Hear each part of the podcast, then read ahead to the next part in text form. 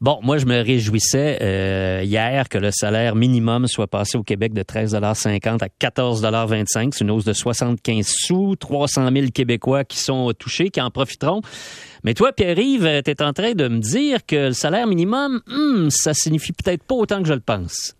Mais le salaire minimum, c'est une mesure réglementaire pour s'assurer qu'il n'y ait pas d'exploitation. C'est-à-dire qu'il n'y ait pas quelqu'un qui mette quelqu'un en position minimal, minimal, minimal. Et donc, on fixe un seuil.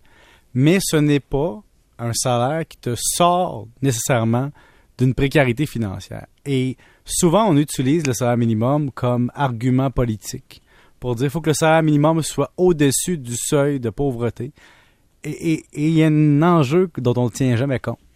C'est que les prix dans notre consommation sont fixés par un équilibre. Par exemple, euh, Philippe, si moi j'offre 300 000 sur un condo, puis toi, tu offres 350 000. Il y a des bonnes chances que le prix d'équilibre soit à 3,25. C'est un équilibre.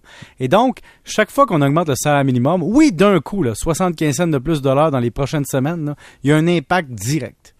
Mais après ça,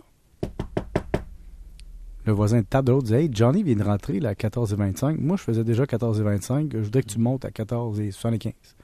18, peu importe. Et là, on continue. Et l'effet domino arrive. Et finalement, le prix que les gens sont capables de payer sur le marché se rééquilibre et on retombe dans la précarité jusqu'à temps qu'on réaugmente le salaire minimum. Et donc, c'est une loi. Et dans un cas de pénurie de main-d'œuvre, évidemment, pour là, on parle de 300 000 Québécois, mais il y a beaucoup de gens que la hausse à 14,25 ne sera pas un enjeu comme d'habitude parce qu'ils sont déjà à 14,25 à cause de la pénurie de main-d'œuvre. Hmm. Et, et l'autre point que je veux apporter, c'est le revenu disponible. Sais, Philippe, souvent les politiciens, les polémistes, ou peu importe qui va l'utiliser, va dire oui, mais la mère au avec deux enfants monoparentales. Mais jamais il va dire oui, mais le célibataire au salaire minimum.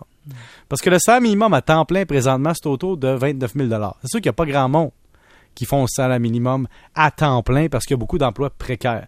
Mais pour te donner une, une, disons, une idée mathématique, une mère monoparentale avec deux enfants en bas âge, avec le salaire minimum, va avoir environ 50 000 nets dans ses poches. Je répète, 50 000 nets. Comment? Un, un, je vais t'expliquer la différence. Le célibataire, lui, va avoir 25-26 000. Pourquoi?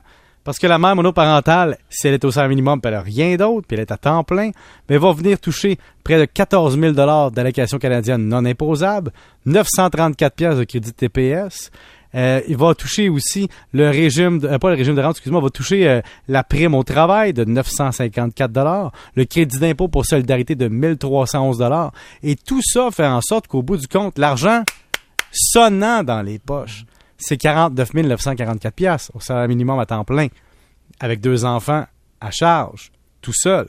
Et donc, je viens pas à dire que la personne vit dans l'opulence, parce mmh. qu'évidemment, il faut que tu payes le loyer, l'épicerie, les habits, tout la patente. Mais la personne qui est vraiment précaire, c'est la personne qui n'a pas d'autre aide et qui est toute seule et qui doit se trouver un colocataire pour être capable de payer le même logement, même s'il n'y a pas la charge des enfants, il y a moins de capacité nette de paiement. Et là, je te parle même pas, évidemment, des augmentations du salaire minimum qui viennent enlever des augmentations de salaire. Philippe, te souviens-tu, en quelle année, peut-être que toi, tu es peut-être un petit peu plus de cette expérience que moi, là. En quelle année tu as touché le salaire minimum exactement? Ça fait très longtemps, mais j'imagine que c'était à mes débuts comme euh, quand j'ai mes, mes premiers jobs comme étudiant. Moi, c'était en 1996. Et à cette époque-là, les ça hausses fait, minimum... Ça fait un petit peu plus longtemps que moi. moi, ça fait un petit peu plus longtemps. oh, et toi, on peut remonter peut-être dans les années 80.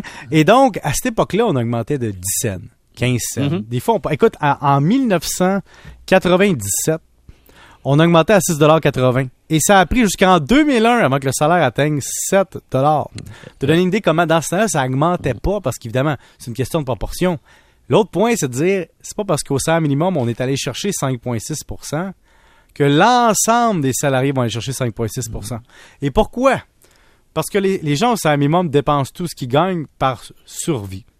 Tandis que les plus hauts salariés, eux, ne dépensent pas tout ce qu'ils vivent. Ils, ont, ils ont euh, ils ont, disons, une capacité d'épargne. Et ça, ça leur permet de ne pas être augmenté autant en pourcentage que les gens plus précaires. Alors évidemment, une augmentation de 5,6% ça va générer beaucoup de gens qui vont aller voir les patrons et dire, regarde, même le salaire minimum a eu 5,6 Pourquoi je n'ai pas 5 points? Ben, puis là, c'est un phénomène qui va être exacerbé avec l'inflation. Là, on le voit déjà, ah les syndicats qui fourbissent leurs âmes, et avec raison, parce que le coût de la vie augmente de façon draconienne. Est-ce qu'il va être contrôlé? Il y a des experts qui disent, ah, euh, tout ça va se réguler dans les prochains mois, mais c'est loin d'être sûr.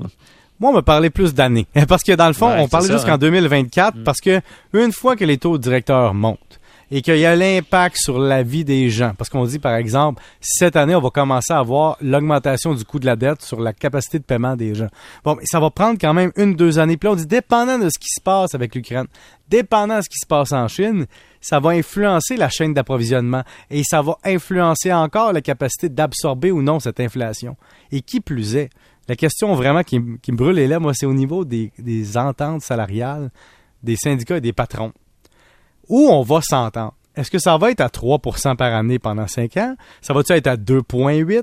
Y a-t-il des années qu'on va demander plus? Est-ce qu'on va avoir des clauses du type je t'augmente, mais avec dépendant de l'inflation avec une clause conditionnelle? Philippe, je te donne mm. l'exemple de ce matin.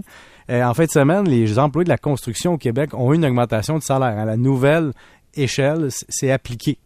Bien, ces gens-là ne reviendront plus en arrière. Donc, même si on dit l'inflation va se résorber, les deux, trois années d'inflation qu'on va avoir eues, vont rester de façon indélébile dans notre biais d'ancrage de combien vaut un pain, combien vaut une pinte de lait, combien vaut un ticket au cinéma, combien vaut une table pour travailler, et ça, ça reviendra plus en arrière. Donc, on aura beau vivre une récession, éventuellement, peut-être pour corriger tout ça, le biais d'ancrage chez le consommateur, c'est bien important.